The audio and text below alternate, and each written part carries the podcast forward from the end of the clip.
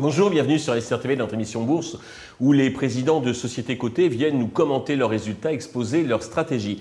Aujourd'hui, c'est Antoine Doutrio, le président de Plastivaloir, qui nous fait euh, l'honneur et l'amabilité de euh, nous rejoindre. Antoine, bonjour. Bonsoir Stéphane. Alors, euh, ben, commençons peut-être par la présentation de Plastivaloir pour ceux qui ne connaissent pas ou peu votre entreprise. Plastivaloir, c'est un, groupe, c'est un groupe familial, c'est une ETI, 800 millions d'euros, créée en 1963. On a fêté les 60 ans l'année dernière. Euh, et une ETI qui, est, euh, qui euh, travaille sur le, domaine de l'automobile pour 80% mhm. des ventes mhm. et sur d'autres secteurs de l'industrie, dans le secteur du plastique. D'accord. Mais on, fabrique des pièces sur lesquelles on ajoute de la valeur. Donc, soit en ajoutant de la décoration, de peinture, chrome, d'autres process, un petit peu la marque de fabrique de Plastivaloir, soit en assemblant dans des produits qui vont dans le, dans le cockpit ou à l'extérieur de l'habitacle. Quelle est la part de l'export? On, est, euh, on a aujourd'hui à peu près un quart de nos ventes en France, donc trois quarts, euh, trois quarts à l'export. En fait, on est sur 30 pays qui sont 30 euh, usines plutôt, qui sont sur 16 pays en Europe et en Amérique du Nord. D'accord, ok. un groupe très international. Ok, il n'y a pas d'Asie, très peu. Pas d'Asie aujourd'hui, et c'est sans doute pas forcément le bon moment, et donc c'est pas la priorité. Très bien. Est-ce que vous pouvez insister un peu sur vos spécificités, ce qui vous distingue bah, des autres acteurs du, marché, qui sont vos, forces, vos atouts? Je pense que, comme je le disais, la marque de fabrique de Plastivaloir, c'est sa capacité à, apporter de la valeur dans le domaine de la décoration, c'est-à-dire des, pièces d'aspect qui sont dans, la voiture ou à l'extérieur de la voiture, mhm. ou sur des, produits comme, comme on en fait en dehors de l'automobile. Euh, on fait par exemple l'enceinte de Vialet, on, fait, euh, on a fait peut-être 75% de, des Linky, euh, donc dans différents secteurs, et on mhm. pourra y revenir.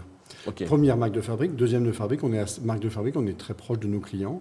Euh, avec notre, nos usines qui sont soit en, France, euh, Allemagne, euh, aussi dans, les pays low cost Europe, depuis la Pologne jusqu'au Portugal, et puis Mexique, Amérique du Nord, Mexique, USA.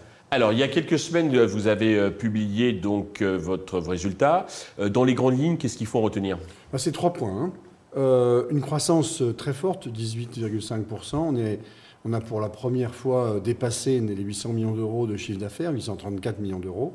Donc euh, très, bonne, très bon niveau d'activité. C'était un espèce de rattrapage par rapport à un effet de base ou c'était vraiment de la croissance-croissance C'est un mix entre l'effet volume mhm. euh, et puis des négociations et des augmentations de prix qui, qui impactent les ventes power.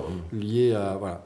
le deuxième élément, c'est une marge d'EBITDA qui est en progrès par rapport à l'année précédente, puisqu'on est à 8,3 points d'EBITDA contre 7,4 l'année précédente. Mhm. Et puis le troisième point, c'est un free cash flow qui est positif, à 27 millions d'euros. Euh, là aussi, en fort progrès par rapport à l'année précédente, où il avait été légèrement négatif. Euh, et donc, un, free cash flow qui a permis aussi de réduire la, dette, net, la, dette, financière, euh, la dette financière du groupe, qui est un des, un des enjeux de, du groupe. D'accord.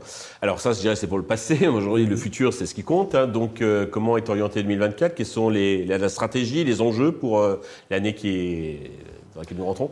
Alors, la stratégie, elle est, elle est de, de, continuer à, croître, mais vraiment en étant très vigilant à notre, à notre profitabilité.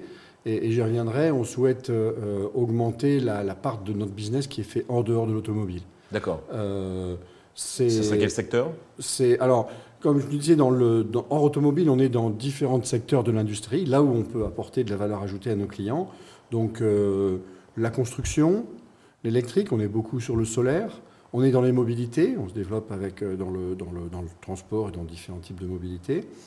Euh, et euh, le, dans les constructions, dans, aussi dans, la, dans, le refroidissement, dans les pompes à chaleur, etc. Donc, euh, les, dans plusieurs domaines, ce qui est, ce qui est aussi une, une, richesse. D'accord. Alors, sur un an, le cours est en repli d'environ une douzaine de pourcents. Avez-vous un message particulier à l'adresse de tous les actionnaires, investisseurs qui, qui nous regardent et nous écoutent?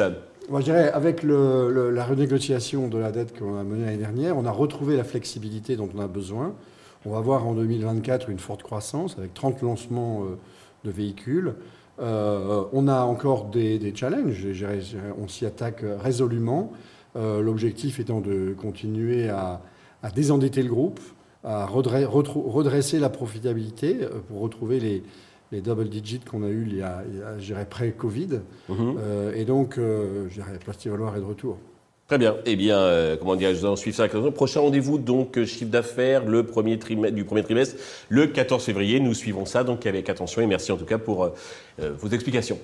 Merci Stéphane. Merci à tous de nous avoir suivis. Je donne rendez-vous très vite sur Investisseur TV avec un nouveau président de Société Côté.